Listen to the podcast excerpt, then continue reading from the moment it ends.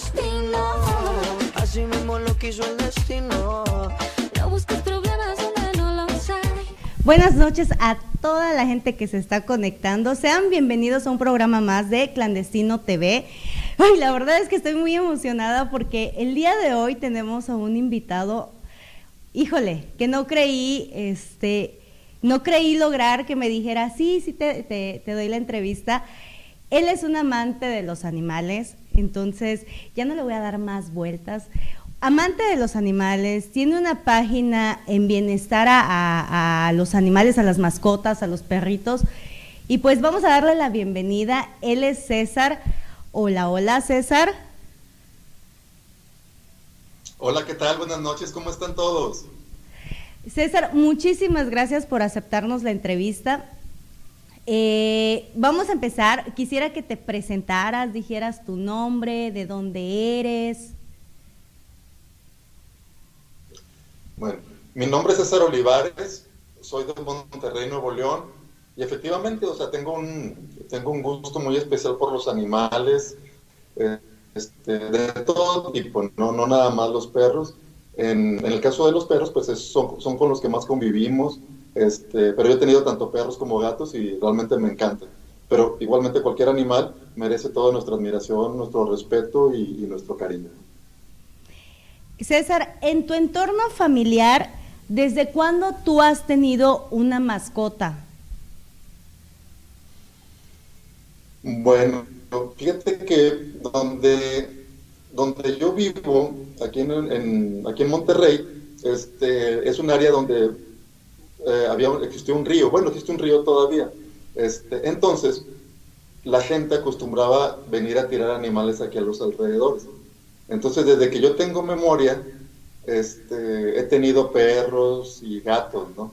De que los recogía, los, este, de niño, ¿no? Los cuidaba, los alimentaba, los empezaba a llevar al veterinario sin saber muy bien cómo estaba la situación ahí, pues el esquema de vacunas y todo eso. Este, y algunos los hacía mis mascotas y otros este, los, los daba en adopción con familiares, amigos o vecinos. ¿no? ¿A qué edad rescataste tu primera eh, mascota o tu primer animal? Pero yo creo que debe haber sido por ahí de los 7 u 8 años. Este, no, no, la- nos la quedamos, la verdad es que la- igual la rescatamos de la calle, nos la quedamos, tuvimos una relación muy bonita, era una perrita. Este, y pues la recordamos con mucho cariño, porque principalmente po- porque había, mucho, había mucha conexión. Yo tengo una conexión muy fuerte con los animales y con cada, con cada perro gato de diferente manera, pero por ejemplo con esa perrita, con esa perrita, eh, esa conexión fue muy muy fuerte al grado que yo estaba de vacaciones, ya estando después un poquito, ya siendo, ten- tendría yo unos 12 o 13 años, andaba yo de vacaciones fuera de la ciudad y tuve un sueño muy fuerte y este y le marqué a mi mamá para acá para, para la casa no este un sueño muy fuerte donde yo so- soñaba que, que, que perdíamos a la perrita no mi mamá me dijo que no que no me preocupara etcétera etcétera que la perrita estaba bien. Total que le insistí un montón de rato. Y este ya cuando llegué aquí a Monterrey de regreso este, me confirmó que se habían robado la perrita. Ay, no. Me imagino que fue un golpe duro para ti el, el no- llegar y no está tu, pues tu mascota. Yo tu- llegué, llegué corriendo, fue lo primero que hice, ¿no? O sea, este, llegué, llegué lo- corriendo, buscándola, las recámaras en el patio y todo eso. Y, y no, pues me confirmó mi mamá que, que esa noche que, bueno, el día siguiente que, me- que, me- que yo le platicaba, ¿no? Este, que efectivamente pues se habían robado la perrita, ¿no? Híjoles. Oye, ¿y qué dice tu familia de, pues de este don que tú tienes de, de ayudar a, a- los animalitos? ¿Están de acuerdo? Eh, ¿Les gustan los animales a tu familia? Mm, Fíjate que tengo la fortuna de tener una, una familia muy amorosa con los animales. Este, yo no podría decir, ah, es que yo soy el, yo soy el activista a favor de los derechos de los animales de la familia, sino que ha sido, ha sido algo que, por ejemplo, mi- mi- mis padres, mis hermanos, todos son muy, eh, ellos también han hecho sus rescates y digamos que colaboramos, ¿no? Todos colaboramos y, y están muy contentos, ¿no? Ellos están muy contentos y porque saben que saben que es una forma de, pues de ser, de ser ciudadanos, ¿no? De ser ciudadanos responsables, este, el, estar conscientes que no podemos ver a un perrito sufriendo en la calle y, pasar de largo, ¿no? Es algo que tenemos nosotros que, tenemos nosotros que este, colaborar de alguna manera, ¿no? Claro. Oye, ¿y cómo es que eh, tú tienes algún refugio o cómo, cómo es que eres eh, rescatista? Bueno, em, hay diferentes organizaciones que trabajan de diferente manera. Por ejemplo, yo no, yo no, yo no poseo ningún refugio. Sí tengo un lugar donde, donde tengo mis rescatados, pero, pero digamos que yo no lo llamaría refugio, ¿no? Este, porque ellos conviven conmigo todo el día, o sea, los tengo, mm, trato, de, trato de que los números no se me vayan muy grandes. Este, yo trabajo más por un esquema que, que se le llama de hogares temporales. Eh, en Nuevo León, la mayoría de las organizaciones trabajan por, por ese esquema, ¿no? Eh, eso quiere decir que un grupo de que personas que, digamos, que tienen empatía por los animales, este, que, que desean colaborar, este, digamos, que si hago un rescate, estas personas están dispuestas a cederles, a cederles su, su hogar al, al, perrito rescatado, este, lo tienen en su casa el tiempo que sea necesario, eh, mientras se, efectúa el proceso de, de, adopción. Y cuando se llega el proceso, el, momento que se encuentra un adoptante, entonces este, ya eh, me, entregan el perrito y ya se le dan al hogar, al hogar que ya lo va a adoptar en definitiva o ellos mismos me dicen, ¿sabes qué? Mira, este, me encariñé mucho con él, este, se, llevó, se llevó muy bien aquí con toda mi familia y me lo voy a quedar, entonces ya hacemos el proceso y ya se lo queda, ¿no? Entonces actualmente yo tengo aproximadamente unos 30 perros en, en hogares temporales, este, y es un esquema que, es un esquema que, el principal problema que hay es el espacio. Si yo tuviera un refugio, por ejemplo, el refugio en menos de un mes se me llenaría, este, y, andaría buscando espacio y luego buscar cómo alimentarlos y, todo eso, ¿no? Entonces, por ejemplo, yo lo que hago es, este, mm, hay personas que me dicen, no, mira, por el alimento no te preocupes, yo alimento al perro. Eh, y hay otros hogares en donde, en donde yo les digo, ah, mira, yo les proveo el alimento mientras tú los tengas, entonces, este, más o menos vemos cuántos, cuántos tienen ellos en, cuántos tienen ellos en, de, los, de los que están en hogar temporal ya les proveo la comida para el mes, de tal manera que, pues estén ellos en situación de, bienestar. Claro. Oye, ¿y los gastos de, de veterinario? Ya me, dijiste los gastos de, de, alimento. ¿Quién los cubre? ¿Tienes algún tipo de apoyo o, eh, o, es este de tu propia economía que sale salen esos este pues ese ese pago para esos recursos? Bueno, mira, el, el 100% de los gastos que, que, hay en los rescates, mucha gente piensa que rescatar un perro mm, pues es muy sencillo, ¿no? Es levantarlo de la calle, bañarlo, este, al que se recupere con la alimentación y luego, y luego entregar una adopción, cuando realmente los gastos de un rescate son, son, son muy altos porque tienes que, pues tienes que primero tenerlo en cuarentena, que yo lo hago en una veterinaria, ¿no? Posteriormente, bueno, se desparasita, se, empieza su esquema de vacunación, eh, el perro se tiene que esterilizar, es, es, totalmente inaceptable que se entregue un perro que no esté esterilizado, este, y luego ahora sí, ahora sí ya te lo puedes traer a tu casa o te lo puedes colocar en un hogar temporal. Entonces, este, en mi caso, los perros que yo tengo en hogares temporales y los que tengo yo, eh, todos los gastos vienen de mi sueldo, ¿no? de, mi, de mi economía por, por una razón, o sea, a mí no me gusta aceptar donativos porque eso me, eso me puede traer desequilibrio a la hora de que yo piense que estoy de, que tengo una cierta cantidad segura que estoy aceptando en donativos y que de repente la deje de la deje de recibir. Eso me metería a mí en un estrés en un problema de, de, pues, no poder cubrirlo con mi sueldo. Entonces este si yo no yo no recibo ningún donativo este, y, todo lo manejo. O sea, digamos que me gusta tener las cosas bajo control. Claro. Oye, y, y, ahora sí te voy a, te voy a preguntar, este, te voy a mostrar una imagen y quisiera que te tomaras unos segundos. Eh, ¿La tienes? Ok. Este, ah, en un momentito te vamos a poner una imagen en pantalla. Tómate unos segundos y dime qué significa para ti, eh, qué significó para ti este, en tu vida.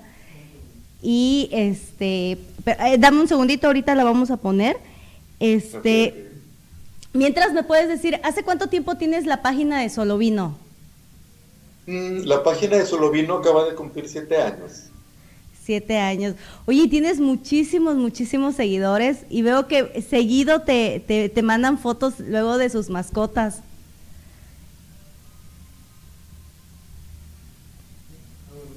César, ¿me escuchas? César. Sí. Sí.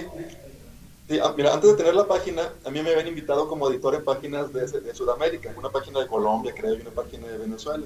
Eran páginas con muchos seguidores, como con 150 mil seguidores. Y pues digamos que tratábamos de hacer concientización, no nada más sobre el bienestar animal, sino la ecología y el planeta y todo eso. ¿no? Este, pero yo notaba que, que necesitaba concientizar también aquí en, en, México, ¿no? Porque pues allá esa página no tenía mucho alcance en las publicaciones eh, con las ciudades de aquí de México. Entonces así fue cuando decidí crear la página de, de Solo Vino. Originalmente le iba a poner otro nombre, este, pero como que no me terminaba de convencer y estaba yo pensando, pues, ¿qué nombre será con que se puedan identificar la gente de México, no? Claro. Y pues volteo perro, ¿no? Y para preguntarle, ¿no? Y solo digo, ¿qué, ¿qué nombre estaría? Y lo, obvio, o sea, ahí estaba la respuesta a 30 centímetros de mí, ¿no? Y, fue ahí donde me decidí ponerle Solovino. Luego de repente e, este nombre Solovino es muy común en, en, perros, ¿no? Así como está el término de Firulais, es muy común también usar el, el, el, Solovino. La verdad es que es un buen nombre para, para la página. ¿Cuál es el aparte de, veo que me decías de concientizar, mm, tú haces luego invitaciones a la gente de que, ah, me pueden mandar la foto de su perrito y, ya sea que se haga meme, ya sea que hagas publicaciones. Eh, todo eso, la verdad es que crea un, un vínculo en tus seguidores. Fíjate que, que yo recuerdo, en una, página, en una página muy grande, no recuerdo cuál fue, decían, ah, mándanos la foto de tu perrito para que la publiquemos, ¿verdad? Para publicarlo aquí en la página. Este, ah, yo bien emocionado, le tomo una foto solo vino y la mando, ¿no? Y no, pues nunca la subieron, ¿no? Este, igualmente algunos conocidos míos también mandaron la foto de sus perros y, y nunca la subieron. Entonces, cuando yo cuando hice la página de Solo Vino, yo lo que pensé fue, bueno, Aquí todas las personas que me manden una foto de su perro, este, yo la voy a subir. O sea, no importa que me, no importa que me pase toda la noche este, subiendo las fotos o checando el inbox y todo eso, pero eh, aquí todos deben de tener la, la satisfacción de ver a, su perrito en la página. Y, sin darme cuenta, o, por lo menos no fue intencional, se creó ahí se va creando un vínculo más fuerte de las personas con su propio, con su propio perrito, porque ah, se ponen a compartirlo con sus amigos, con sus vecinos, con sus familiares, y se ponen muy contentos. Entonces es mucho más difícil que, ah, ya no lo puedo cuidar, este, ya no lo puedo cuidar, este, pues no, lo voy a dar en adopción, o no, es que ya creció mucho. Se ponen muy orgullosos, o sea, me acuerdo la primera, el, primer perrito que subí de pues, me llamó mucho la atención porque la persona lo compartió en su, en su página y pone, mi perrito ya es famoso. Y wow, ah. o sea, yo me muy emocionado, ¿no? De que sintieran tanto orgullo de su perro, ¿no? Sí, César, ahora sí ya tenemos la, la, la imagen. ¿Qué significa para ti esta imagen que está en pantalla?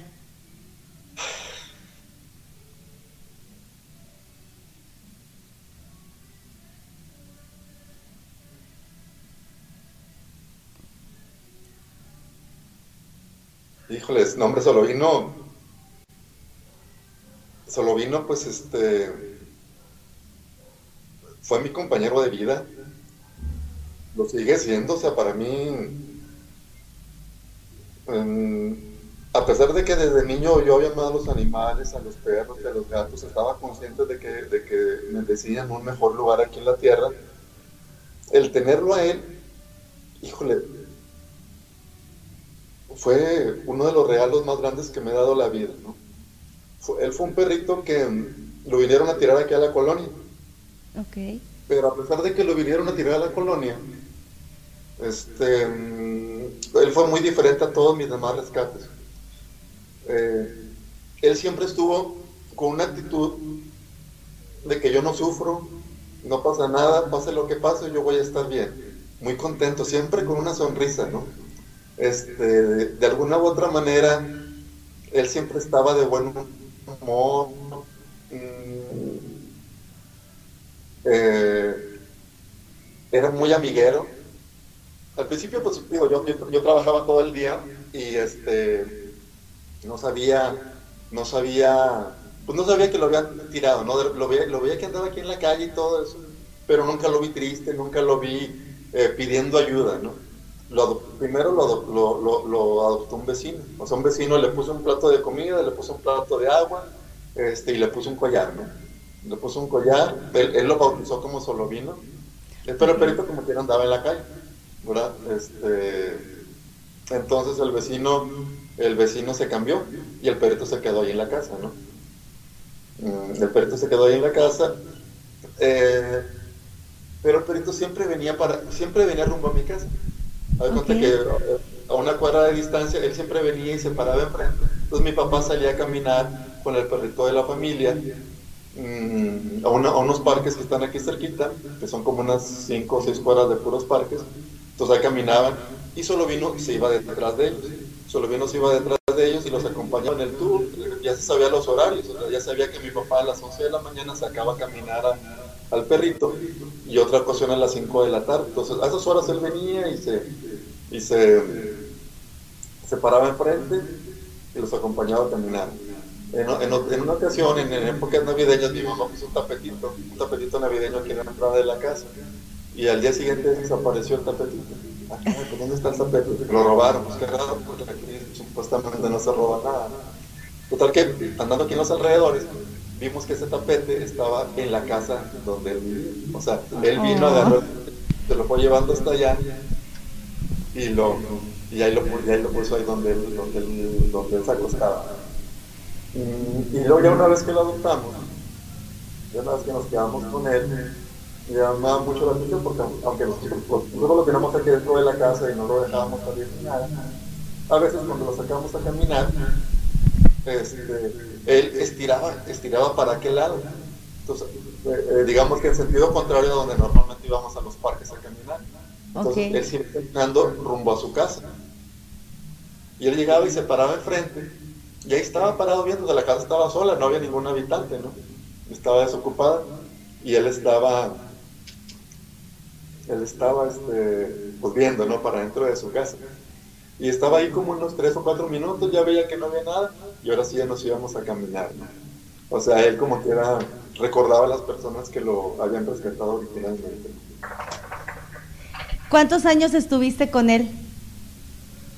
Fueron, mm, fueron 10, em, probablemente 11 años. Wow. como unos nosotros ahí lo rescatamos en el 2009 este, y cuando lo rescatamos y lo llevamos al veterinario nos dijo que, tenía aproximadamente dos años. Oye, fíjate que, que cuando él, él parte, él, deja este mundo y, y, como decimos todos los amantes de los, de los animales, cruzó el arco iris para continuar su, su, su misión más allá. Vi una publicación que tú decías que que una vez tu papá salió a caminar y tu papá se perdió porque empezaba con síntomas de, Alzheimer. ¿Nos podrías contar un poquito más de, ese momento? Sí, fíjate que mi papá pues siempre salía, siempre salía a caminar porque él quería mucho, quería mucho al perro de aquí de la familia, ¿no? Este, me daba mucha risa porque jugábamos con mi papá porque porque, por ejemplo, le decía, le decía yo a mi papá, el perro tiene hambre. Nunca nos referimos como perro, siempre le decimos por su nombre, ¿no? Pero para hacer enojar a mi papá, yo le decía, el perro tiene hambre. Mi papá decía, este, Dodi, no, Dodi tiene hambre. Ya se paraba a mi papá y le daba de comer. Entonces mi papá salía a, caminar muy seguido con, con, con Dodi y Solovino se iba detrás. Era en la época que Solovino se iba detrás y y los acompañaba unos dos o tres pasos por detrás. Pero mi papá ya, ya empezaba, no nos habíamos dado cuenta, pero mi papá ya empezaba a presentar este, signos de Alzheimer. Y este, en una de esas se perdió. Es un parque, eh, es un parque que, que son como unas siete, unas siete cuadras aproximadamente. Entonces, mi papá ya no supo, no supo cómo, no sé, cómo regresar. Entonces, a nosotros nos, nos, preocupamos, ¿no? Porque no regresaba y empezamos a, a, salirlo a buscar. Cuando salimos, nos vamos a buscarlo, nos damos cuenta que él ya venía rumbo para la casa, pero solo vino venía por delante. Solo vino venía por delante, por detrás venía el perrito de la familia, Dodi, y luego ya venía mi papá que el, otro perrito lo venía estirando, ¿no? Eh, entonces, eso sucedió unas dos veces. Entonces, este, ya cuando le preguntamos a mi papá, que no quería decir. Ya nos dice que se perdieron y no sabían cómo regresar, pero que solo vino, que solo vino se puso a ladrarles porque ellos querían caminar para otro lado y se ponía a ladrarles como darles órdenes. De tal manera que, de tal manera que Dodi seguía solo vino. Nunca lo hacía, pero era tan fuerte la insistencia de solo vino que hacía, hizo que Dodi lo trajera y a su vez Dodi venía estirando a mi papá hasta que se los trajo y, llegaron aquí a la casa, ¿no? Nos, ya nos platica mi papá que, fue un par de veces, entonces ya cambiamos el esquema, el esquema para las salidas a caminar de mi papá, ¿no? Ya, ya no lo dejamos que saliera a caminar solo y fue el momento en que decidimos este, adoptar a Solovino. Sí, la verdad César, por todo lo que me dices de, de, tu familia, te creciste en un hogar eh, con amor, donde te inculcaban el, cariño hacia los animales. El que no es un perro, tiene nombre, ¿no? Entonces, yo creo que, la base de, todo esto es el amor, la educación en casa, de que a los animalitos se les respeta, a los, a los animalitos no se les lastima. En el caso de los perritos, si el perrito tiene nombre, pues no es un simple perro, ¿verdad? Entonces, muchísimas gracias por, por compartirnos de, de, Solo Vino. Yo sé que es un tema que, que duele, porque su partida fue apenas en noviembre, si no me equivoco. Entonces, no creo que sea algo que, que tú puedas superar nada más así. El perder a, un, a, una mascota, a un, a un perrijo, pues sí te marca, te marca muchísimo yo sé que Solovino está en una misión, este, cruzando el arco iris, concluyó su etapa en, esta tierra y la verdad es que tú y él han, dejaron una lucha y bueno, no, no dejaron porque la, vas a continuar, pero son un gran ejemplo ustedes dos. Este, gracias por, por compartir. Podemos este, pausar ahorita un momentito. ¿Tenemos comentarios? Sí, claro. Sí, César, tenemos unos comentarios. Dice Edilay Angulo Cadena. Eh, saludos desde La Paz, Baja California Sur. Un saludo muy grande, sí, lo recuerdo, seguidor de la página, claro. Ok, tenemos otro comentario, Alberto Magaña. Saludos desde el Estado de México. Ah, un abrazo muy grande, Alberto. Sí, en el Estado de México, lo que es el Estado de México y la Ciudad de México es donde Solovino tiene más seguidores, más que en Monterrey. órale. Un abrazo muy grande. Tenemos un comentario de nuestro compañero Anthony Vicencio. Saludos, saluditos, Anthony, saluditos. Adelante, Anthony, un saludo muy grande.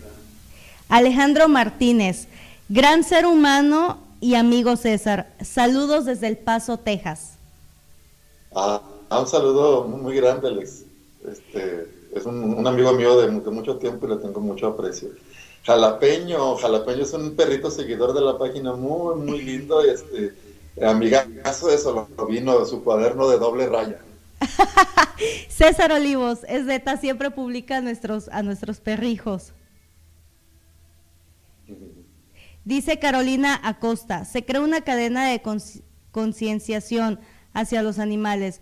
Yo mando a mi error a su perrito, después todos amando a sus mascotas. Ah, el Rorro Rubio, también un amiguito de Solovino de la página, sí. la verdad es que Solovino tenía y, va a seguir teniendo muchísimos, muchísimos amigos, muchísimos fans. Dice Ana Lilia Lizárraga, saludos. Ah, saludos, Ana. Dice Elena Lozano, saludos y bendiciones. Ah, un saludo muy grande, Elena, sí, amiga. Excelente persona. Carolina Costa, saludos desde Nebraska, de su Ay, no lo puedo decir. Rorro Rubio. Sí, un saludo muy grande, Carolina. Tengo ahí un tema del, del lenguaje con esa letra. Oye, César, y ya ahora sí pasando, pasando este a otras, a otras preguntitas, este, ya hablamos de, de dónde eres, tu nombre completo, ya nos platicaste de, que manejas hogares temporales, eh, nos contaste un poquito de Solovino. A mí me gustaría que nos, que nos platicaras o que, o que nos dieras tu opinión sobre qué piensas de las personas que lucran con el maltrato animal. ¿A qué me refiero? A esas personas que crean instituciones y que solamente se dicen ser salvadores, lucran, solicitan apoyo este, para montar de repente sus, asociaciones y que nada más es para, pues, para percibir un dinero. Bueno, fíjate, eh, yo pienso que eh, es una situación muy, muy delicada. Este, debería, debería estar penado que, que, aprovechen de la buena intención de la gente, de la, de la intención de ayudar a los perritos. O sea, un apoyo que debería ir hacia los perritos, hacia los más necesitados porque no tienen voz, va a dar a los bolsillos de, esa, de esas personas. Eh, es un tema muy difícil de comprobar, eh, muy, muy complicado en el sentido de que yo pienso que hace, hace falta eh, una debida reglamentación y leyes y registros acerca de lo que son las asociaciones de, bienestar animal. Hay algunos avances al respecto. Yo te puedo decir que, por ejemplo, aquí en Nuevo León, la Secretaría de Desarrollo Sustentable tiene el Departamento de Protección Animal y en ese departamento las asociaciones deben de... Si tú tienes una asociación, este, debes de tenerla registrada. Y ahí obtienes ciertos beneficios, ¿no? Digo, puedes este, posteriormente registrarte como beneficiaria de lo que son donativos, ¿verdad? Este, lo difícil es conseguirlos, pero, pero bueno, digamos que legalmente ya puedes recibirlos. Si eres un rescatista independiente, mm, también te puedes registrar, debes de cumplir con ciertos requisitos.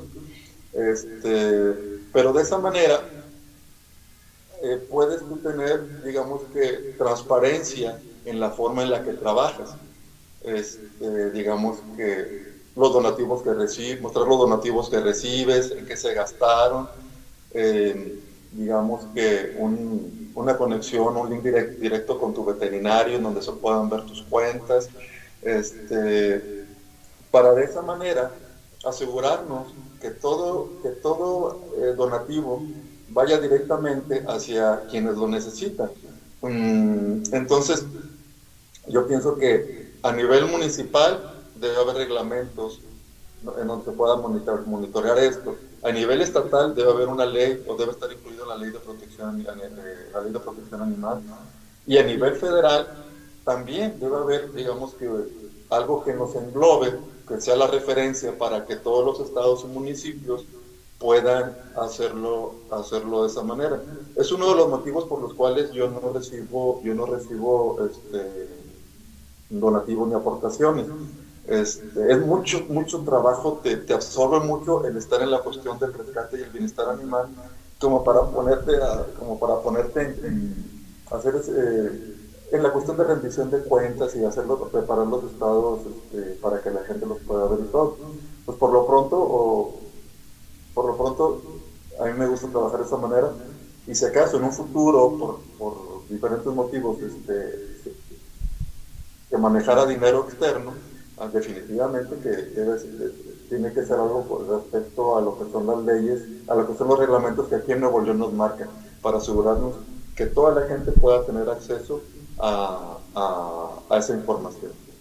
Claro, sí, como bien dices, es un tema de repente un poco delicado porque pues uno se está hablando de, del ingreso de dinero, ¿no? O sea, hay que tener el, debido cuidado de pues de no caer en, híjole, a veces podemos hacer cosas buenas y, que según está bien, pero que para la, la, gente pueda decir, mm, pues no lo veo tan legal o, o, dar a, que mal piensen, ¿verdad? César, ¿tú qué opinas de los perritos que son de raza pitbull? Eh, ya ves que la gente luego dicen que esa, esa raza es muy agresiva, que es muy peligrosa, que, ataca a la gente. ¿Tú qué? Fíjate que eh, ese es un tema, ese es un tema muy interesante y, y con diferentes perspectivas, ¿no? A mí me llama mucho la atención que países de primer mundo tienen, este, tienen leyes y tienen reglamentaciones con respecto a ese tipo de perros, este, que le llaman perros potencialmente peligrosos. En algunos países y en algunas ciudades están prohibidos, por ejemplo. Este, entonces me llama la atención que países de primer mundo, ciudades de primer mundo, los prohíban cuando en la realidad son perros muy cariñosos, muy amorosos y muy inteligentes. Y claro, es como cualquier persona con, cualquier, con cualquier persona, con cualquier animal. Dependiendo de la manera en que haya sido criado, este, va, a ser, va a ser su comportamiento, ¿no? Yo he rescatado, yo he rescatado este, varios, varios eh, perros potencialmente peligrosos, varios pitbulls y perros de razas similares. Y te puedo decir que son los más cariñosos y los más confiables que yo haya rescatado. Y, y, algunos que me llegaron con algunos problemitas que porque habían sido utilizados como sparring de perro de pelea, mm, muy lastimados eh, tanto físicamente como, como en su como en su ser, ¿verdad? En, en, su, en su mente.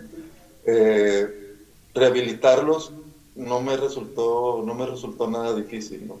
A de cuenta que se forma un, lazo de, conexión, una, se forma una conexión con ellos en cuanto a que, no te preocupes, ya terminó todo. Aquí únicamente vas a tener cariño, vas a tener amor y todo va a ser bueno para ti. Vente, vamos a caminar, vamos a jugar. No, hombre, el perro cambia de una manera, este, cambia de una manera este, de polo a polo, ¿no? En vez de cuando se te acerca una persona, gruñen, porque pues están acostumbrados a eso, que la persona que llegaba, llegaba y les pegaba, los lastimaba, pero les das amor y les das cariño y, este, todo con reforzamiento positivo. Este, se vuelven muy, muy bonitos, muy bonitos este, animales. Hubo, un caso, hubo un caso de un perrito que rescaté, un pitbull, que se llama, bueno, le pusieron bombero. Le pusieron bombero porque eh, estaba, eh, estaba quemado, tenía toda la espalda quemada. Todo lo que era su lomo eh, tenía una herida muy, muy grande. Pensamos que era de una quemadura. Y, eso, y fue un, un rescate, ¿me creerías que ni siquiera metí las manos en ese rescate, no? me, me llamó una persona, una persona, una, ciudadana, ¿no? Oye, César, fíjate que un perrito así, así, lo vi en, el, en, la carretera. Está quemado y, y este, el perrito se ve que está sufriendo y que no sé qué.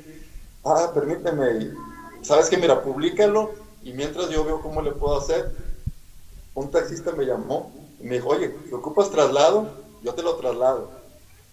Y luego me escribe otra persona y me dice, oye, si ocupas quién te lo suba al, carro, yo puedo. Ah, ah, perfecto. ¿Sabes qué? Mira, vamos a hacer esto este, yo hablé a mi veterinaria, mi veterinaria me lo, me lo, ahí se los van a recibir, nomás dicen mi nombre, etcétera, etcétera.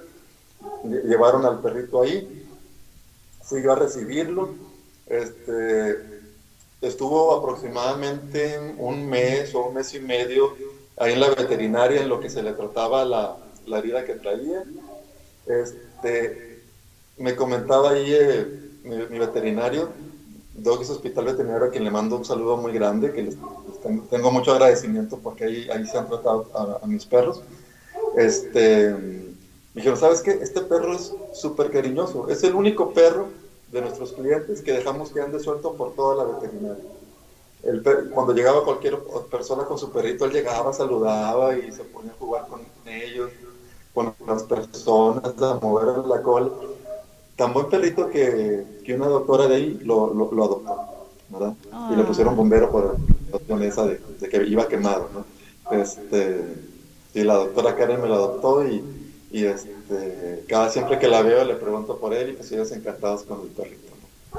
Sí, la verdad es que está en la, en la, en la educación y la forma de cómo crecemos a nuestros, a nuestros animales.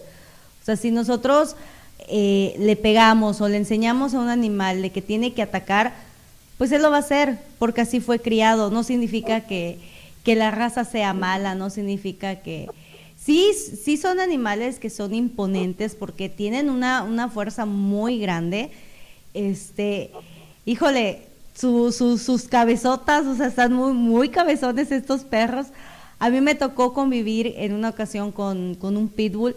Sí te impone su presencia, sí. La verdad es que sí te llega, bueno, a mí en lo personal me daba así como que temor, pero era súper mega cariñoso el, perrito. Entonces, pues la verdad es, es la forma en, en cómo nosotros eduquemos a nuestras mascotas. Ahora que decías que... Ajá. Bueno, eh, ahí por ejemplo, eh, también, también hay que ser responsables en ese sentido. O sea, son perros muy, muy cariñosos, muy amables, son perros potencialmente peligrosos. O sea, eh, no es lo mismo que un chihuahua muy agresivo que te quiera morder a, que te quiera morder un pitbull, por ejemplo, ¿no? Este, entonces, he estado yo en algunas eh, mesas de trabajo en el Congreso del Estado aquí en, Nuevo León, donde hemos tratado ese tema. Eh, y una situación en la que estamos de acuerdo es que no son perros para cualquier persona. Claro. O sea, y la manera de tener un control sobre esto, y no nada más sobre, sobre esos perros, sobre cualquier perro, es que se debe de llevar eh, lo que es un registro que se le llama el registro de, control animal, saber, saber qué persona tiene a cada perro. A Solovino yo lo tengo registrado, eh, es, una aplicación, es una aplicación que se llama Instituto Mundial de Registro Animal, que, aquí, que, que se lleva, está aquí en México, está vigente aquí en México y particularmente aquí en el estado de Nuevo León. Uno le tomas una foto a tu perro, sube sus datos, etcétera, etcétera, te generan un acta de nacimiento entonces tú ya tienes a tu perrito registrado. Si a mí, si a mí, mi perrito se me llegara a perder, este, hay, la aplicación, trae un botoncito tú le picas que está perdido y automáticamente emite alertas de búsqueda, ¿no? Entonces, por ejemplo, en el caso de los perros potencialmente peligrosos, este, son perros que no se deben entregar a personas que tengan, digamos, que antecedentes de violencia y cosas así por el estilo. Sí, claro, en, en especial en esa raza de repente eh, son perros que a lo mejor cargan muchísima energía y que pues hay que tomarse el tiempo de sacarlo a pasear, de tenerlos en actividades, eh, no tenerlos amarrados, digo, cualquier mascota debe estar amarrado, ¿verdad? Porque este, pues se someten en un estrés. Esta aplicación que tú, tú, tú comentas, ¿está vigente entonces en todo el estado de, de, México? En, eh, es Instituto Mundial de Registro Animal, ok. Instituto Mundial de Registro Animal es una aplicación que pueden encontrar ahí en iOS o en, Google Play. Este, y, básicamente, digamos que ahorita, ahorita se está haciendo de una manera, mucha gente tiene miedo porque dicen, ay, no, es que nos van a cobrar impuestos y que no sé qué tantos por tener perros. Es una aplicación eh, que no fue creada por el gobierno de México, es una aplicación mundial. Este, en este caso tiene una subdivisión para lo que es, eh, para lo que es México. Y, la intención es que todo dueño de perro tenga registrado, lo, tenga registrado. Le tomas una foto, subes tus datos, tu dirección, etcétera, etcétera. Eh, y digamos que ahí, ahí puedes ir llevando lo que es un registro de las vacunas y, y este, la edad que tiene el perro, son muchos detalles que te pueden ayudar en un momento dado si se te pierde. Eh, o también, por ejemplo, si, si, si yo tengo un perro, si, si, todos lo tuviéramos registrado, yo tengo, hay muchas personas que, ah, es que mi perro, ¿sabes qué? Mira, súbelo al carro y vamos a aventarlo a la carretera. Muchos de mis rescates son en esa situación, este, por el lugar donde yo trabajo. Entonces, ahí en el registro, encuentra, oye, encontré este perro muerto, por ejemplo ah, mira, corresponde a tal perro que está, registrado, que está en el registro. Oye, ¿quién era el dueño? Fulanito de tal. Oye, pues vamos. Ah, no, que se me perdió. Oye, ¿por qué no activaste en la aplicación la búsqueda, no? Entonces ahí, ahí se puede, se puede este, digamos que localizar a, los, a las personas que hayan abandonado a su perro. Es un tema muy extenso, pero eh, definitivamente que se, se, se debe de empezar por algo, ¿no? Y en el caso del registro, no hay una mesa de trabajo a la que yo haya asistido en la cual los especialistas no hayan dicho que el registro no es necesario ni importante. Todos concordamos que el registro es una situación obligatoria, ¿no? Es algo que deberíamos de hacerlo obligatoria en, todo el país. Sí, claro. Yo creo que el, el, usar esta, esta aplicación, el registrar a tus mascotas, pues la verdad es que apoyas también, ya hay actualmente una ley contra el maltrato animal y yo creo que sería mucho más fácil si cada persona registrara a sus animales, este, poder dar con los, posibles responsables de un maltrato animal, de un abandono, de, que ya lo fue a tirar aquí, pues sabes que ella ubique al perro, era de esta persona. Entonces, yo creo que como ciudadanos debemos de ser muy responsables y pues está esta aplicación, empezar con esta, esta pequeña aplicación. Eh, está muy interesante. Yo, en lo particular, yo desconocía de que existía esta forma de registrar a, tu mascota. Y pues la verdad es que está la invitación a toda la gente, a toda la ciudadanía, registren a sus mascotas. Después estamos de que vemos un maltrato animal. La verdad es que es muy difícil luego dar con las personas que, que dañan a un, a un animal. En su momento, César, yo te compartía que aquí en Cozumel un caso de maltrato que fue muy, muy sonado fue el caso de un perrito que se llamaba Bruno. Eh, te platico rápidamente. Bruno lo encuentran unas personas, si no me equivoco, eh, del otro lado, este, en una zona de monte. El perrito estaba amarrado de patas traseras y patas delanteras, estaba embolsado con el hocico este, encintado para que no ladrara. El perrito estuvo varias, varios días embolsado en una cubeta y la verdad es que a la fecha no supimos, no sabemos quién fue el dueño o quiénes fueron los responsables de esta atrocidad. Desafortunadamente el perrito falleció, unas personas lo, lo rescataron lo llevaron con un veterinario, hicieron todo lo posible, pero el perrito estaba en un nivel de, desnutrición muy severo. El, perro, la verdad es que, pues no sobrevivió.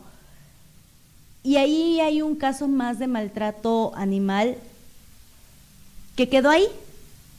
Entonces, con esta, eh, con esta aplicación, algo tan pequeño tal vez, podemos empezar, pues por ser buenos, buenos este, dueños responsables inculcar en casa el no maltratar a un animal, el no abandonar. Y, por ejemplo, ahorita se vienen las fechas de, de, sembrinas, ahorita que, que hay, que el día 24, 25, intercambio de regalo, y se da mucho luego en, entre los, los ciudadanos que regalan animalitos. Entonces, yo creo que, ¿sí? Fíjate que tristemente las, eh, los estimados son de que 8 de cada 10 perros que son regalados en, Navidad o en Día de Reyes eh, son abandonados, son abandonados durante el siguiente año. Sí. La verdad es que... Cuando están cachorritos, pues están bonitos, ay, que mira, lo ven como si fuera un juguete. Pero en cuanto empieza la cuestión de las responsabilidades, este es cuando, es cuando ya no les gustó estar limpiando o estarlos educando sobre eh, dónde hacer pipí, dónde hacer popó, que si romper unos zapatos, etcétera, etcétera, ¿no? Entonces es como que, como que no ven las responsabilidades que hay, no ven que es un compromiso de aproximadamente 15 años, entonces pues, lo más fácil pues, es ir a, ir a, a tirarlo, ¿no? Eh, entonces, en ese aspecto sí debe haber mucha concientización acerca del compromiso y de las responsabilidades que hay al momento de que se, adquiere un perro. Sí, la verdad es que sí, un, un, animalito no es un objeto, no es no es para un regalo, es una responsabilidad que vas a tener, híjole, mínimo yo creo que 15 años, como bien decías. Entonces, desafortunadamente de chiquito los vemos, ay, bien bonitos, bien lindos, ay, mira, está curiosito. Apenas vemos que ya creció muy grande, híjoles, no tengo espacio en la casa, no me puedo hacer responsable, pero pues es un compromiso que, que uno adquiere y que debemos de ser dueños responsables. Hace un momento me, que me comentabas de la rehabilitación de, de un pitbull o, de un animal que, que, a lo mejor pueda ser agresivo. ¿Tú qué opinas? Fíjate que aquí en Cozumel, el Centro de Control Animal, en su momento llegamos a tener una entrevista con, con las personas de, de, este centro y nos decían que si un perro, si llamaba 911, un perro mordió y capturaban al, al, perrito, automáticamente era dormido, porque para ellos era un perro que representaba pues peligro. ¿Tú qué opinas sobre, sobre esta forma de, de pensar? Fíjate que, por ejemplo, aquí, aquí en Nuevo León pasa algo similar, o sea, a un perro, un perro que es este recogido porque haya mordido a alguna persona, se tiene en observación. Si, si, no tiene dueño, lo más seguro es que vaya a sacrificio. Si tiene dueño, eso, eh, lo ponen en observación y si ahí consideran que, que es un perro agresivo, es sacrificado. Mm, o si el perro tiene dueño y, y, pasó el primer reporte de agresividad y después vuelve a ser reportado por agresividad, ahí sí, sin, sin sin, nada sin nada de mediación es, sacrificado. ¿no? Eh, yo pienso que, que, cada caso debe ser evaluado por un etólogo, por un conductualista canino, porque lo que es el contexto te dice mucho de las cosas. Hay algunas situaciones que mucha gente o mucha gente eh, en determinado momento no comprendemos. A mí me ha tocado ver gente que dice, es que ese perro es agresivo, me trató de morder, etcétera, etcétera. Y, y no es así eh, nosotros, por ejemplo, nuestros, eh, nosotros percibimos las cosas por medio de nuestros ojos o, de manipulamos por medio de nuestras manos, mientras que la herramienta de manipulación de un perro es su boca.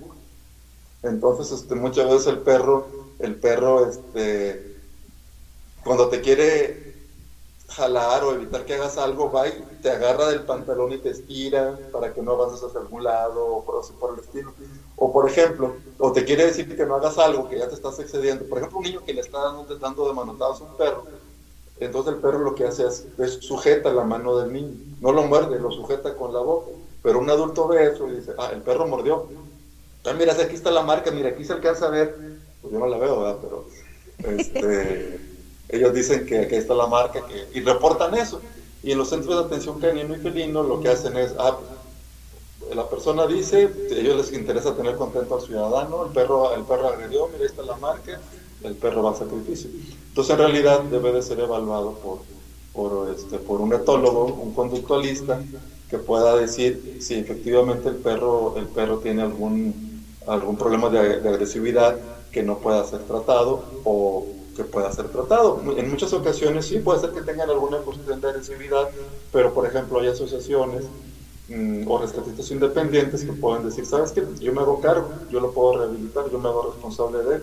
Este, como te digo, yo los, perros que, que, me ha tocado, que, venían de sparring de perros de pelea o que habían sufrido de maltrato, no he tenido ningún problema en, rehabilitarlos. Y no dudo que haya perros que probablemente no se puedan rehabilitar. O, o, eh, o, llevándolos con un experto no se puedan rehabilitar. También hay que ver la cuestión de costos y todo eso. Pero en lo que a mí respecta, eh, sí es posible rehabilitar. Sí. Tenemos, me, comentan que tenemos tres saluditos más. Dice Hanna Scar Saludos a César Olivares. Ah, sí, Ana, una muy buena amiga de, de Solovino también. Este, nos apoya mucho ahí en la difusión. Nereida, ah, Favela. Sí, dice, saludos César desde Mexicali, Mexicali, fuerte abrazo. Hace, hace, ella hace mucho por los animales, tiene ahí unos proyectos muy interesantes este, para, para apoyar a los animales este, por medio de, de marchas en bicicleta, muy, muy, muy interesante. Heidi Pink, muchos saludos. Heidi Pink, saludos desde Estado de México, qué padre ver a papá de Solovinito. Sí, la verdad es que, híjole, veo todos los comentarios y, César, eres un, excelente ser humano, la verdad. Este, tú y Solovino definitivamente hicieron una gran mancuerna, un, gran equipo. Y mira que a la fecha todavía, pues la gente sabe de, tu labor, de la, de la labor de Solovino. Y la verdad es que es, es la verdad, Muchísimas gracias. Has aportado en este mundo un granito de arena, un granito de arena muy, muy importante. Ya casi ya para, para terminar esta entrevista, ¿tú consideras que podemos erradicar el maltrato animal? A mí no me cabe la menor duda que va a llegar el momento en que erradiquemos el, el maltrato. Este, lo que es la concientización en las, en las escuelas es importantísima, así como se habla mucho del medio ambiente y todo eso, ecología, eh, es importante que se trabaje en un plan, eh, en un programa de estudios para lo que es el bienestar animal. Eso sería desde la raíz. También tenemos que tener en cuenta que la educación empieza con la familia. Entonces, los padres, los padres de familia, los abuelos, los tíos, los hermanos, debemos de trabajar mucho en la concientización acerca del bienestar animal. No nada más porque los animalitos estén bien, estén felices o estén contentos. Eh, ellos nos retribuyen de una manera muy grande. Em, nos, enseñan a ser mejores personas. Hay muchas, muchas enseñanzas que nos, que nos dan ellos. La última enseñanza que Solovino me dio, por ejemplo, es con, respecto al desprendimiento, ¿verdad? Este, así como me enseñó muchas otras cosas, también me está, a pesar de que yo he perdido muchos perros a los cuales he querido mucho y que los he, llorado mucho también, este, también nos enseñan con respecto a lo que es el, desprendimiento. El, maltrato animal es algo que a nosotros, o sea, al mundo, a nuestra sociedad le causa mucho daño. Hay un investigador del FBI que se llama eh, Robert Ressler. Él hizo un estudio en ese estudio encontró que el 98% de los asesinos seriales habían iniciado maltratando, maltratando animales. Lo que es el, FBI eh, hace muchas investigaciones psicológicas, toda la cuestión criminal. Hay cuenta que están súper, súper metidos. Eh, me, tocó conocer a algunos investigadores en una, en una ocasión que los visité por ahí. Y este y claro, el maltrato animal es algo que ellos tienen muy, muy, muy presente porque digamos que es una situación que se va escalando. Maltratas a quien no se puede defender, luego te vas al siguiente plan, o sea, maltratas a un animal, luego maltratas a un niño o una niña, y así te vas para arriba. Eh, lo último es que ellos, este, cuando llegan con la gente, ¿no? Cuando llegan con la gente, con los adultos, este, entonces nosotros podemos detectar todo eso a, una, a un momento temprano. Oye, un niño que está maltratando animales, o un adulto que está maltratando animales, ¿sabes qué? no ha cometido, digamos, que algún crimen contra alguna persona, pero por lo pronto hay que empezar con terapia, trabajo comunitario. Si hay reincidencia, pues hay, que, hay, que, hay que actuar de otra manera, ya, sea de una manera en el código penal, ¿no? Este, multas. Entonces, este, aún las personas que no tienen perros y que no aman a los animales porque están en su derecho, o sea, si a mí no me gustan los animales, pues bueno, no, no, no tengo ningún animal y soy feliz, ¿no?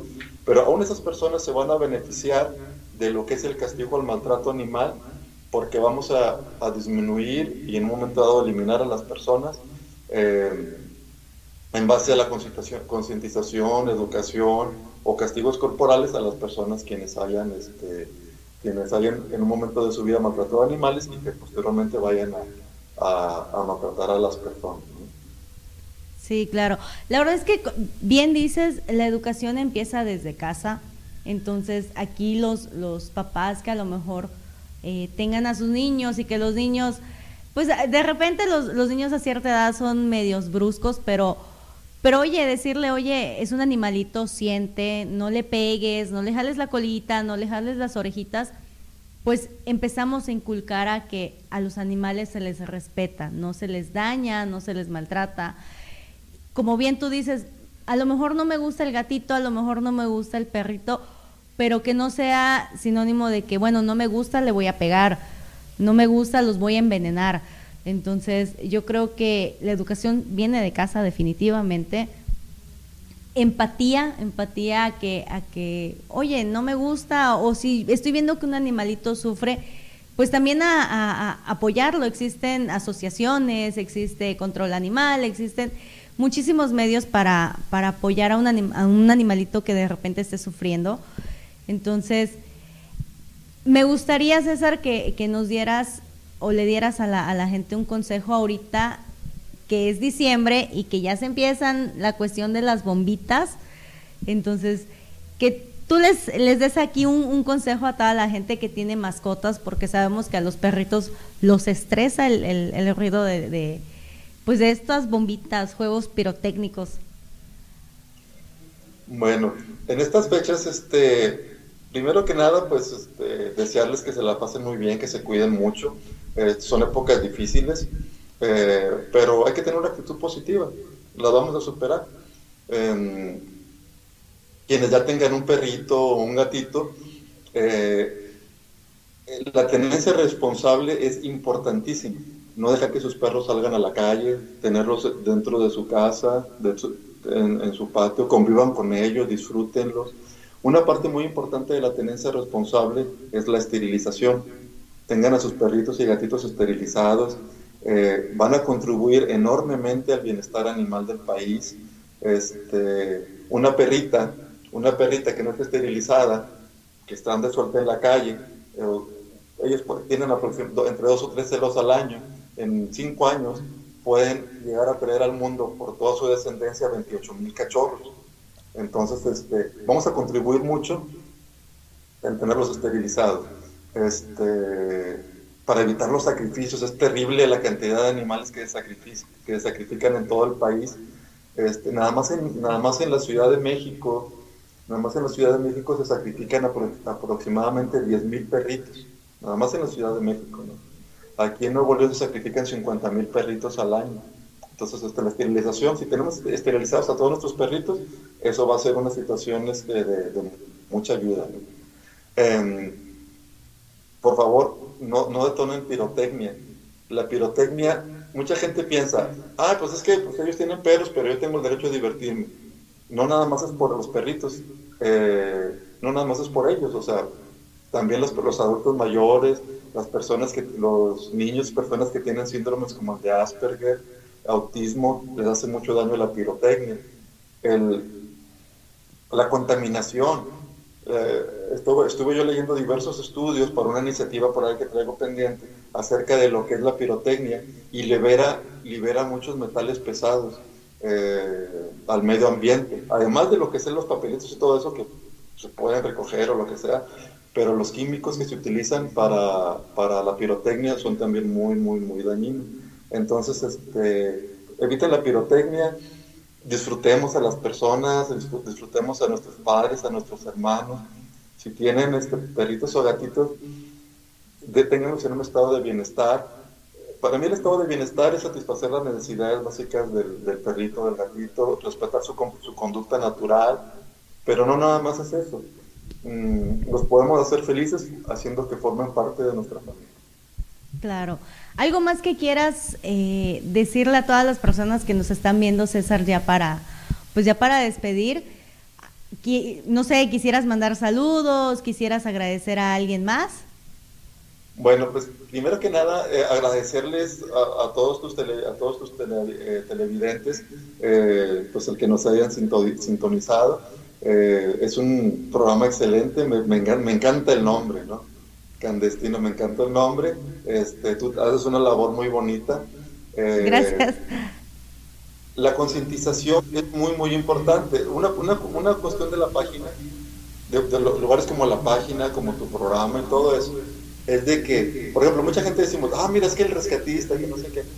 Es mucho más fácil que 100 personas rescatemos a cierta cantidad de perros a que una sola persona rescate a todos los perros que hay.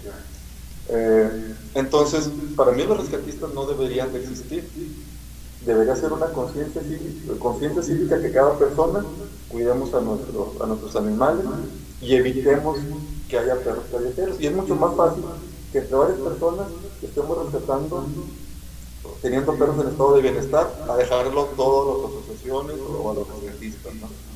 Este, entonces, mucho de eso lo vamos a lograr mediante la concientización. Tu programa hace un gran trabajo con respecto a la concientización y, en la página solo vino lo que una cuestión que él me enseñó es concientizar con amor.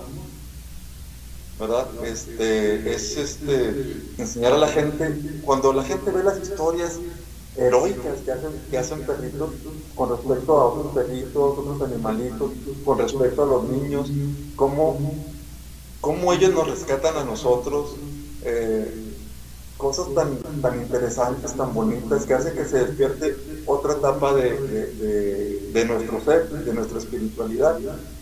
Yo antes de eso lo vino, a pesar de que me daban mucho los animales y todo eso, no había logrado tener una conexión tan fuerte eh, eh, con respecto a lo que son sus sentimientos, sus emociones. Y una mirada en solo vino, a mí me decía mucho. Este, casi que se puede decir comunicación telepática. Tengo muchas anécdotas en ese sentido con él. Entonces, este, son cosas que yo jamás hubiera descubierto de no haber tenido conmigo a un, en este caso solo vino, o así como con otros perritos que yo, ah, mira, o sea, ya me doy cuenta, buscamos inteligencia en otros planetas, viendo que la tenemos aquí al lado de nosotros, entonces pues hay que apreciarlo, disfrutarlos, quererlos mucho, y este, y, y si logramos que más personas se vayan sumando al movimiento, mucho más rápido vamos a terminar con el problema del maltrato animal. Sí, la verdad es que dijiste, dijiste algo muy, muy, muy cierto. De repente nos, nos queremos ser los, los, los, los héroes de la historia y queremos rescatar a todos los animales de la calle y, y, fuera de, de, hacer un bien, a lo mejor, híjole, me estoy acumulando de, de, perritos y en una sola tanda los perritos se me pueden enfermar. Eh, tenemos el, el, tema del moquillo, tenemos el tema del parvovirus, y que si yo no tengo una economía estable, pues yo creo que podemos, podemos empezar con, oye, adopto un perrito de la calle y le doy la calidad de vida que se merece. Con eso la verdad es que ya vamos a estar aportando nuestro granito, fuera de decir voy a, voy a adoptar a todos los perros de la calle pues si no tienes los, los, los medios, si no tienes la economía, híjole, este, va a ser complicado. Ahí tenemos en pantalla la foto de Taco. Taco, en su momento, César, te llegué a platicar. Taco era un perrito, ¿cómo, dice, cómo le eh, dijo la otra vez esta chica? Era un perro comunitario, era un perro de la colonia. Entonces, según, según nos llegaron a decir que Taco tenía dueño pero Taco estaba en un grado de, desnutrición muy grande, Taco tenía, estaba cundidísimo de garrapatas, entonces, pues, a lo mejor no, no podemos tener 10 mil perros, ¿verdad? Quisiera yo adoptar a todos los que yo veo en la calle, pero entre la producción y yo, este Johnny, pues decidimos adoptar a Taco. Entonces, siento que le hemos cambiado la vida a Taco. Empezamos pues a lo mejor es algo pequeño, pero ya estamos eh, poniendo nuestro granito de arena. Si a ti te gustan los animales, si a ti te gustan los perritos y no has adoptado, siempre usamos el, hashtag adopta no compres. Este, oye, dale la oportunidad a un, a un, perrito que esté en la calle, un perrito callejero, y vas a ver que, eh, que, no solamente tú le vas a cambiar la vida a él, él te va a cambiar la vida a ti, definitivamente. Eh, como decías hace un momento, estamos buscando inteligencia fuera de la Tierra y pues los tenemos aquí, o sea, a, una pequeña distancia son, son seres muy lindos, son seres muy, muy inteligentes. ¿Algo más que, que, quieras compartir? Fíjate que hay gente que a mí me dice, me dice, mi sueño es un día tener mucho dinero para comprar un terreno muy grande y hacer un refugio y recoger a todos los perros de la calle. es, es lo que mucha gente me dice, ¿no? Y a lo mejor muchos en un inicio pudimos haberlo pensado, Pero, por ejemplo, para mí mi sueño sería que, que toda la gente tuviera conciencia, que hiciera, que ejerciera la tenencia responsable para que no hubiera ningún perro callejero. Eso sería, eso sería, eso sería mi sueño, ¿no? De que todos estemos en la misma sintonía, que todos tengamos la misma conexión, de tal manera que, que todos nuestros animalitos estén en situación de bienestar animal y, para, y de ahí poderlos llevar a un estado de felicidad. Así es. Veo que tienes un, un, un, ¿es un muñequito? ¿Es un perrito? Sí, es un, es un peluche. Es un peluche, es este, es una réplica de Solovino. ¡Wow! Oye, ¿y eso quién te lo, quién te lo dio? ¿Quién te lo hizo? Fíjate que eso me lo hicieron en una, en una, en una empresa de Estados Unidos. Me lo hicieron en una empresa de Estados Unidos, este, de hecho le hicieron un reportaje, salió, salió, un reportaje en la página de ellos. Ellos se dedican a hacer, a hacer réplicas de perros, ¿no? Les mandas una foto de tu perro eh, y, te hacen una réplica, híjole, exacta, ¿no? Y total que le hicieron un reportaje y me hicieron, me hicieron aquí a, me hicieron aquí una réplica de Solovino y, y este, pues, pues me encantó, la verdad, hasta, hasta el, el, tonito diferente de, su pelito que tenía aquí arriba, también este, también lo hicieron, ¿no? Ay, la verdad es que este, está muy, muy lindo, está muy precioso. César, eh, pues ahora sí ya, ya llegamos a nuestro final. También tienes un, es un solo vinito. Sí, esta es una escultura que me hizo, me hizo un escultor de aquí de Monterrey, Adrián Valero, a quien le mando muchos saludos. Es una escultura de, de Solovino. Me encantó porque el parecido es, uff, impresionante. Sí, sí, sí, sí. Está muy, muy lindo tanto el peluchito como la, la, escultura. César, muchísimas gracias por aceptarme la, la, la entrevista. ¿Sí? Al contrario, cuando, cuando gusten, este, estamos a su disposición. Me encanta conocer gente que está interesada en el bienestar animal y que hace un trabajo tan bonito como el tuyo, porque el alcance, se tiene un alcance tremendo. Yo en ocasiones doy pláticas en escuelas o, a donde me inviten, este, y en el caso de los programas este, online, es genial por el, el alcance que tienen y porque ahí se quedan, para que se puedan seguir viendo, para que la gente pueda pueda este, seguir compartiendo y disfrutar de encontrarse con gente que está en la misma sintonía. Claro, tenemos ahí un comentario de Yuriana Muñoz. Saludos César Olivares, sentimos mucho lo de Solovino, te queremos amigo. Ah, muchas, muchas gracias, exalumna mía de la escuela normal, en, maestra, igualmente con Samantha, exalumna de la normal. es muy bonito porque este, al dar clases en una normal, estás dando clases a tus a futuros maestros, gente que va a estar en contacto con niños, eh, que va a estar eh, enseñándoles de, viva voz, de primera voz, el, del bienestar animal. Claro, teníamos ahí otro otro comentario. Sí, pero esa escultura que tiene las manos se mueve. Ah, dice producción que tienes una escultura ahí en las manos que se mueve. Ah, fíjate que esta que está aquí es una perrita que se llama Chiquita, que fue la, la mejor amiga de Solovino. Oh. Es una perrita que rescaté, que rescaté y cuando, cuando la rescaté dije, no hombre, la voy a poner en adopción súper fácil porque pues, daba cachorrita y todo, ¿no? A los tres días que la rescaté se me, eh, mostró síntomas de moquillo, lo que es el, un tip, daño neuronal, y ya me daban un 15% de probabilidades de sobrevivencia, ¿no? Inmediatamente le, le di tratamiento, este, cualquier, a, a, mis perros, el más mínimo síntoma, inmediatamente al veterinario y este, le dimos tratamiento con, eh, con un suero que se llama Actimud. Sobrevivió, pero le, le, quedó el pique en la patita muy fuerte y en, la parte derecha de, de su torso. ¿no?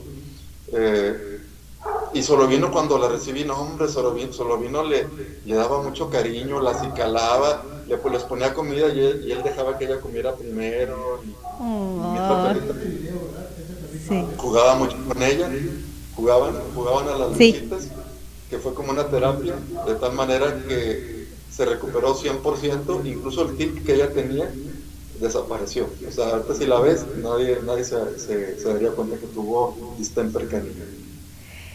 la verdad es que sí, he escuchado que cuando un perrito eh, padece el moquillo y se vuelve sobreviviente de esta enfermedad, eh, les queda ahí un pequeño tic.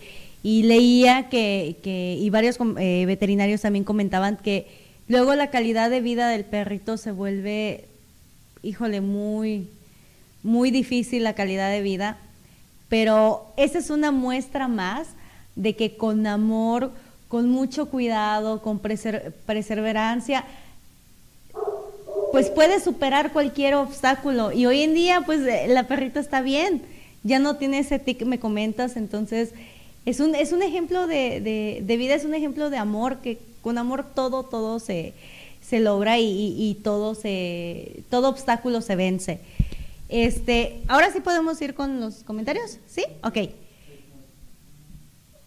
Dice Samantha CR, saludos César. Ah, muchos saludos Samantha, un abrazo muy grande. Yeshua Israel Castellano. Saludos, ingeniero César. El amor y conciencia de la vida en todos los sentidos. Es el reflejo del amor propio. Te felicito por tu movimiento. Mm, compañero mío de trabajo, maestro normalista, una persona a quien aprecio mucho. Este, un excelente, excelente maestro. Aprendí mucho de él. Saluditos, pues. Hanna Escarger. César se queda corto al hablar de lo bien que le ha hecho él y solo vino a la sociedad. Hashtag solo vino por siempre. Muchas gracias, Ana. Saludos a ti, a Oscar, les tengo mucho cariño. Toda todas las personas que hemos contribuido, eh, cuando, hacemos alguna manifestación y nos acompañan, este, se siente una energía muy grande y esa energía pues proviene de, de todos, ¿no? De toda la gente que compartimos el, el amor a los animales. Mike Veloz, un abrazo muy grande Ahí están los, los saluditos. Y ahora sí, pues eh, siento decir que hemos llegado al, al, final de, de, este programa. César, nuevamente muchísimas, muchísimas gracias por, por esa entrevista. La verdad es que fue un placer poder conocerte, poder platicar a distancia. Eh, nosotros te recordamos, nosotros estamos en la isla de Cozumel, en Quintana Roo, y pues qué placer enlazarnos hasta donde tú estás viviendo. Entonces, muchísimas gracias. ¿Algo más que tú quieras decir? ¿Alguien que quieras agradecer? ¿Enviar saludos? Pues particularmente mm, me quiero agradecer a, a Hospital Veterinario que me han tratado a mis perritos y en el, en el caso de Solovino me lo estuvieron atendiendo. A Solovino lo tuvimos internado 10 días. Em, tuvo atención las 24 horas. Este, me tuvieron al pendiente todos los días. Por la cuestión de la pandemia tenían eh, limitada lo que eran las visitas, pero todos los días lo pude visitar. Em, el doctor, el doctor Fernando Pérez, le tengo mucho, mucho aprecio y hacer una gran labor con los rescates. nos dan mucho apoyo, nos dan mucho apoyo con los rescates. Yo nunca les he pedido un descuento Nunca les he pedido un descuento con, con, los rescates que les llevo, sin embargo ellos siempre me lo han dado, ¿no? Es una manera eh, que ellos apoyan, que nadie sabe, pero que yo les agradezco mucho porque es una cuestión de, de la intención. O sea, aunque, aunque, aunque digamos que aunque se, se, ocupe o no se ocupe, tienen la intención de ayudar. Hay gente que, por ejemplo, que en alguna manifestación han llegado niños o niñas que llegan y me dan 10 pesos o me dan algún dibujito que ellos hicieron de un perrito o algo así, este, eso, eso nos alimenta mucho. La gente que nos escribe en la página, también les agradezco mucho porque nos hablan de situaciones difíciles que han pasado, de pérdidas de vidas humanas, de familiares, etcétera, etcétera. Este, pero que la página les ha servido mucho, les ha servido mucho de terapia este, entonces, a, todas las personas, este, yo les estoy muy agradecido. Nosotros únicamente somos un, un instrumento en, en, la cuestión del bienestar animal. Eh, si ustedes se fijan, por ejemplo, en la página salían muy pocas fotos de solo vino y ninguna foto mía, porque digamos que hasta cierto punto buscaba, o sea, mm, el punto no es, no es el protagonismo, el punto de nosotros, ¿no? El punto es de que todos seamos una comunidad en donde todos colaboremos para tener este eh, bienestar animal en el caso de, en el caso de los de los perritos y gatitos, y las personas tener un mejor grado, tener un, tener un mayor grado de, de felicidad. Nuestro punto máximo sería que todas las personas, todos los animales del mundo viviéramos en comunión, eh, tuviéramos, tuviéramos este, una conciencia colectiva muy grande, de tal manera que logremos que el paraíso esté aquí en la tierra. Claro, la verdad es que bellísimas palabras, este César. El, el hecho de decir que, que, tu página no es para un protagonismo, porque luego de repente yo hice esto y, y, él hizo esto y, y, yo soy grande y yo esto y yo... Y, no, o sea, yo veo que en tu página los protagonistas somos todos aquellos que comentamos, todos aquellos que te hemos mandado fotos de, de, de nuestras mascotas. Yo he mandado fotos, la verdad, y se siente tan padre y tan, tan bonito que publiquen la foto de tu mascota y dices, oye, me, me tomó en cuenta, me lo está publicando. Entonces, la verdad es que muchísimas gracias. Te deseamos lo mejor de lo mejor, bendiciones en todos los aspectos y muchísimas, muchísimas gracias a ti y a Solovino por toda esta labor que han hecho. Desafortunadamente, y qué más quisiéramos que nuestros angelitos de, cuatro patas y colitas fueran eternos, pero pues vienen a la tierra a cumplir una misión. Solo vino, la cumplió y ten por seguro que ese angelito está contigo las 24 horas, 24/7, 365 días eh, del año. Y él ahora, como te decía en un inicio, él ahora está en otra misión, pero él está tan orgulloso de ti, tan orgulloso de ese ser humano que, que lo acogió, que lo amó, que estuvo en las buenas y en las malas. Entonces, híjole, ¿qué más te puedo decir? Muchísimas gracias. Eres un excelente ser humano, eres un gran ejemplo. La verdad es que todos queremos ser como tú, el, tener esa pasión, esa, ese amor hacia los animales. Eres un, eres un gran ejemplo definitivamente. Y nuevamente te doy las gracias por haberme aceptado esta entrevista espero poder seguirte pidiendo más entrevistas y que tengamos más pláticas, este, que podamos entablar una, una amistad.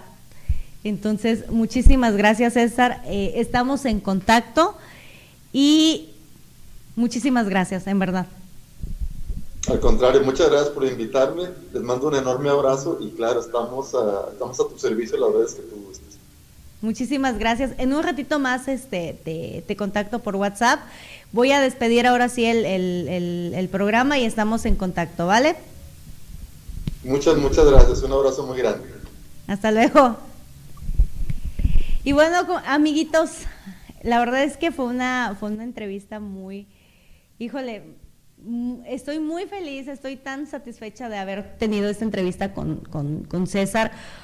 Un gran ser humano, la verdad, es que, híjole, espero que todos hayamos aprendido un poquito sobre esta entrevista, sobre el respeto hacia los animales, el, ser un dueño responsable, vacunen a sus animalitos, no los tengan en la calle, que estén este, vagando, porque pues no a todos les agrada los, los, animales, no todos somos, son buenas personas, desafortunadamente entonces, seamos dueños responsables. Y pues esto fue Clandestino TV y nos vemos a la próxima. Así mismo lo quiso el destino.